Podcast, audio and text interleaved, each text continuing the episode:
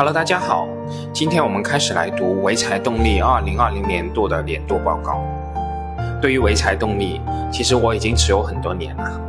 我最早的一笔买入可以追溯到二零一七年，我买入潍柴动力的价格仅仅是七元左右。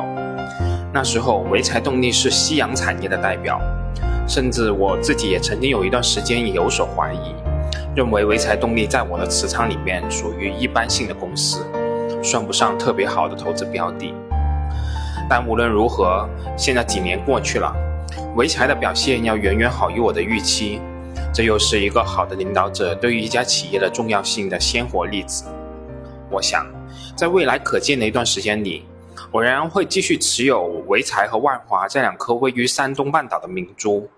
他们才是我眼中中国科技产业的代表性企业。好了。由于说到潍柴动力有点感慨，闲话说的有点多，我们还是回到潍柴动力二零二零年度的年度报告。我们先来看看潍柴动力二零二零年的经营业绩情况。潍柴动力二零二零年度实现营业收入一千九百七十五亿，相较于二零一九年度的一千七百四十四亿，增长幅度约为百分之十三点二七。这一收入的增长速度要明显高于二零一八年和二零一九年的百分之五点零七和百分之九点四八。不过，对于这一点，其实我们是早有预期的。在去年下半年的时候，我们就已经看到工程装备和载重卡车的销量暴增，而作为他们的重要供应商，潍柴动力在二零二零年取得较高的收入增幅还是比较可以理解的。当然了，其实我们去年也强调过。随着潍柴动力这家公司和这个行业迈入一个成熟阶段，很难再现百分之几十的增长了。但可能周期波动对潍柴的影响也会有所降低。至于为什么我要反复强调这个问题，其实也不用我多说，大家可以看一下“都说回忆”公众号后附的这张潍柴动力历年收入增幅的趋势图就很清楚了。我们再来区分一下收入分类，看一下公司这一千九百七十五亿的收入。其中，动力总成、整车整机及关键零部件，二零二零年实现营业收入一千一百五十七点三三亿元，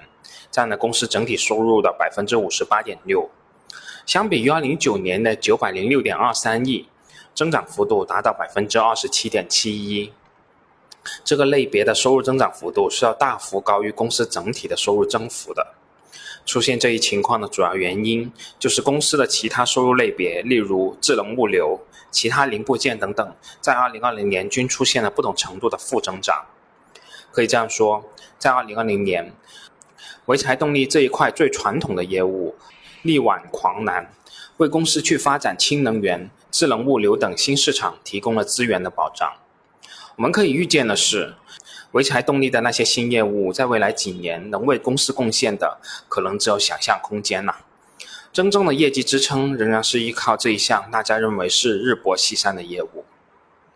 而潍柴动力所谓的智能物流业务，其实就是包含了公司的叉车生产、仓库技术和供应链解决方案等等业务。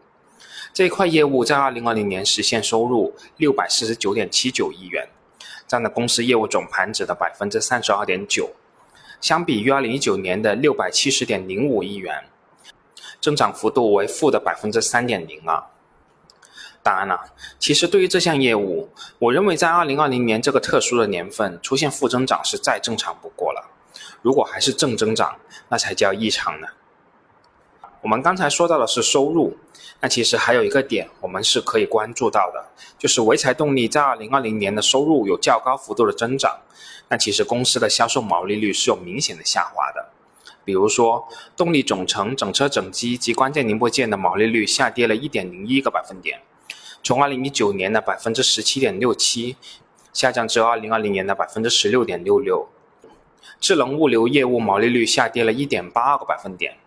其他零部件下跌了十二点五八个百分点。至于这种下跌是由于疫情导致的暂时性下跌，还是由于行业或者成本端的波动导致的趋势性下跌，我们后续还是需要去密切去跟踪观察的。那接下来我们再来看看潍柴动力的盈利情况。公司二零二零年度实现归属于上市公司股东的净利润九十二点零七亿，相较于二零一九年度的九十一点零五亿。略微增长了百分之一点一二，这也是我们刚才所说的，收入有一定幅度的增长，但毛利率下跌，因此出现了增收不增利的情况。对于这一现象，我的观点仍然是这是非常正常的一个现象。潍柴动力可不是生产口罩和呼吸机的，如果在2020年仍然出现盈利大幅增长，那可能吗？当然了，如果从长期的角度来看，潍柴动力净利润的趋势确实不太好看。潍柴动力从2018年开始，已经连续几年规模净利润没什么增长了。这家公司后续还有增长的潜力吗？对于这个问题，我目前也没有答案。我只知道，起码在2020年交出的这份成绩单还不算太差。此外，潍柴动力在本期是不进行现金分红和其他分配的。对于这一点，我刚看到的时候也有点惊讶。这可是一家有持久分红历史的上市公司啊！是什么情况导致出现这个变化呢？其实公司可能也猜到了投资者的疑惑，在年报的最前面就解释了这个问题。根据中国证监会《证券发行与承销管理办法》的规定，上市公司发行证券存在利润分配方案、公积金转增股本方案尚未提交股东大会表决，或者虽经股东大会表决但未实施的，应当在方案实施以后再发行。若公司实施了2020年度的利润分配，则在完成利润分配前，公司不能进行非公开发行 A 股股票。鉴于目前公司非公开发行 A 股股票正在推进过程中，从股东利益和公司发展等综合因素考虑，公司2020年度暂不进行利润分配，也不进行资本公积转增股本。待公司本次非公开发行 A 股股票完成后，尽快按照监管部门的要求与公司章程的规定进行利润分配相关的事宜。所以，对于我们这些潍柴动力的老投资者来说，就静待本次增发的落地吧。我们主要需要关注的是本次增发的价格、公司的折让程度以及本次入资的股东的相关背景。那接下来我们再来看看公司的净资产收益率情况。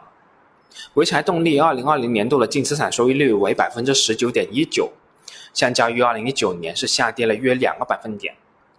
对于净资产收益率的下降，我个人认为也是正常的。我们前面也说到了潍柴动力总体销售毛利率下降，从而导致公司销售净利率从2019年的百分之六点八三下降至2020年度的百分之五点七一，而公司2020年的总资产周转率也有所下降。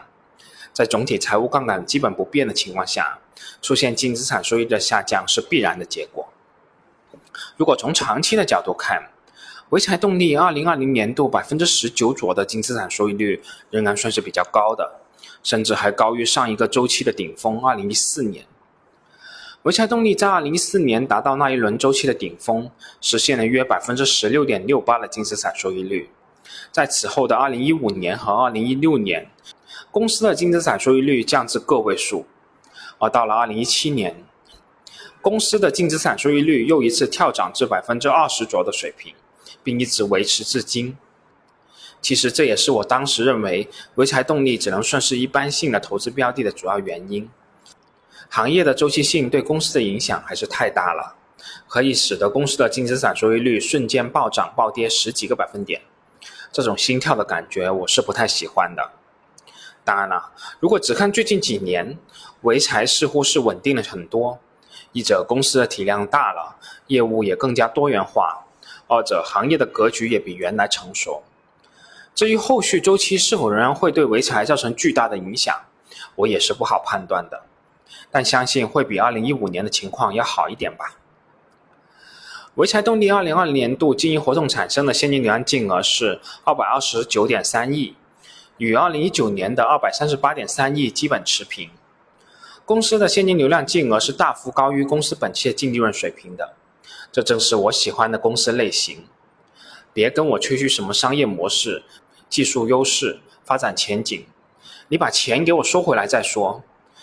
这个能把钱收回来，就很说明公司的市场地位和商业模式了。公司二零二零年末的总资产为两千七百零八亿，净资产为八百零四点三亿。资产负债率约为百分之七十点二九，与二零一九年相比没有太大的变化，但公司总体的财务杠杆还是比较高的。特别对于一家制造型企业来说，我个人感觉百分之七十已经是到顶了。这其中还包括了两百四十六点七亿元的商誉，这个风险还是非常非常高的。作为一个保守的投资者，我一直对上市公司的并购行为是非常谨慎的，特别是海外的并购，更是基本上抱着负面的态度。但山东的这两家公司用他们的实际经营结果证明，他们内部是有这个能力可以控制好这些跨国并购的。这一点我是非常钦佩这两家公司的掌舵者。但无论如何，潍柴这两百亿的商誉，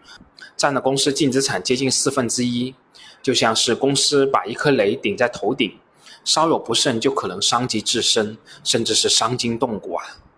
对于这一点风险，我们真的真的不可以掉以轻心。